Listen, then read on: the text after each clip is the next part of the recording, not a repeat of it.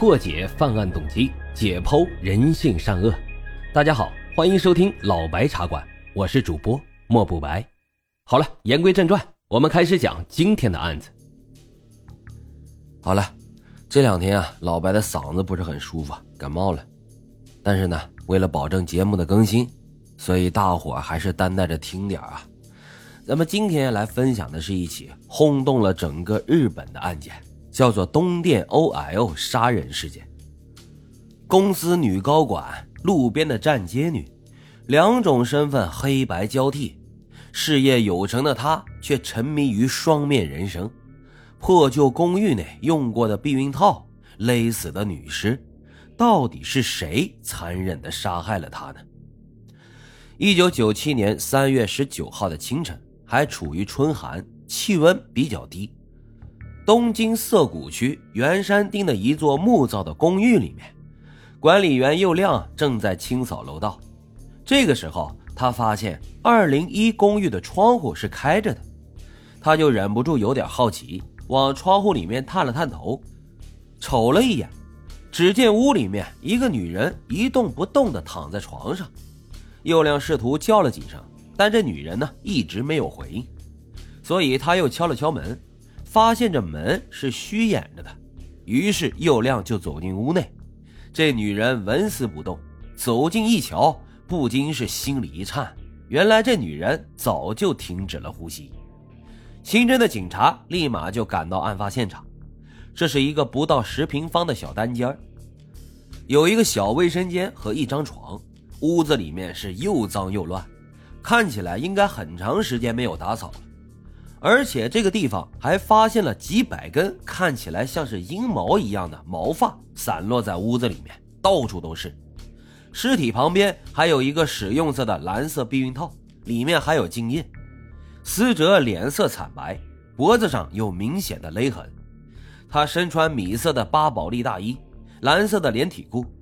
尸体的头部还有个单肩包，但是包呢是打开的，里面有一些日元。和二十八个没有用过的避孕套，钱包里面有个工作证，工作证上显示的是东京电力公司经济研究处副处长渡边太子。经过警方的核实，死者的确就是渡边太子。东京电力公司是日本九大电力公司之一，总市值已经超过了十四万亿日元，属于日本乃至世界的一流企业。大家应该都听说过日本有名的福岛核电站泄漏事件，这个核电站就是东电公司建造的，而副处长呢，已经属于公司的高层管理职位了。这样身份的人为什么会死在涩谷区圆山町这样一个破旧的公寓里面呢？要知道，涩谷的圆山町在一九八零年以前是日本最有名的花街一带，后来这花街是慢慢衰败了。之后呢，又到处是爱情旅馆和站街小姐，这样一个新的形式也延续了袁山町的历史。从犯罪现场的避孕套以及几百根毛发来看，渡边太子也应该是来袁山町做风月之事的。但是以他的财力和身份，好端端的高级酒店或者是会所什么的不去，为什么要选择这么一个破旧的闲置公寓呢？警方继续调查。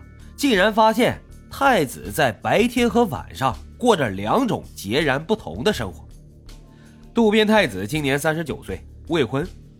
一九八零年从日本最好的私立大学英庆大学毕业之后，太子就进入了东电公司的规划部经济研究处工作，主要研究电力行业对日本经济的影响，是东电的第一批女性职工。据太子的同事和老板回忆。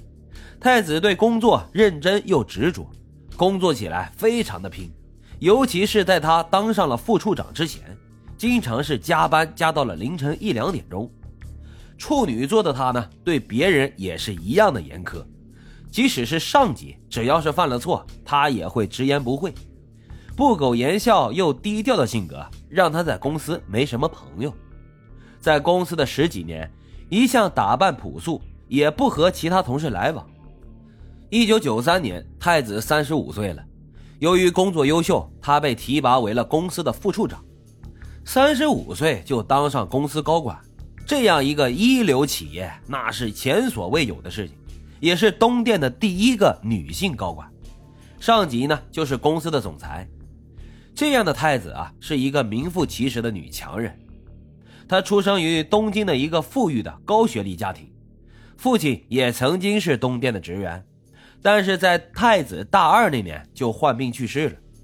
而母亲呢，毕业于日本女子大学，家里面还有个妹妹，住在山病区的一个小洋楼里面。邻居对太子的印象是身材很好，人很漂亮，很听话，很优秀，出身好，工作好，人也漂亮。这样的人生本应该是一帆风顺，人人羡慕的呀。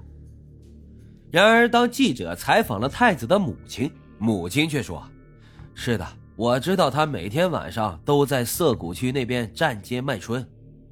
原来，从1991年开始，太子白天从公司下班后都会去同一个地方——涩谷区的圆山町。